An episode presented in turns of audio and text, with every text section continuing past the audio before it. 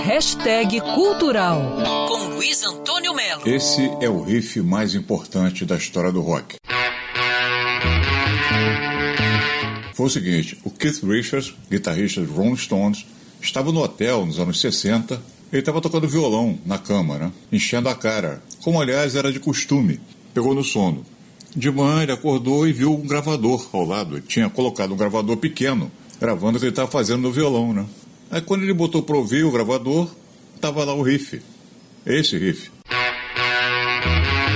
Além de ter inventado o Rolling Stones com Mick Jagger, os dois eram amigos, adolescência, colecionavam discos de blues americanos, o Keith Richards sempre foi um cara marrento. Mas depois de 50 anos ele deu uma virada e aquele homem penumbra, lá do começo dos 60, se transformou numa figura solar, que é o destaque do documentário Under the Influence que está na Netflix há um tempo, que retrata essa figura sublime que é o Keith Richards, tocando suas guitarras em estúdios, conversando com as pessoas, andando por Nova York, andando por Chicago. Esse filme da Netflix é sobre Keith Richards, mas é também sobre o seu primeiro álbum solo depois de dois anos. O álbum solo Crossed Heart, na minha opinião, é o melhor disco solo do Keith Richards.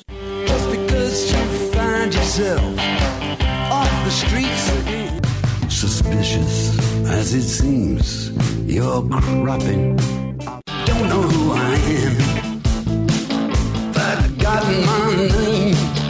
Fundamental assistir Under the Influence na Netflix, Keith Richard versão solar aos 77 anos. Luiz Antônio Melo para Band News FM.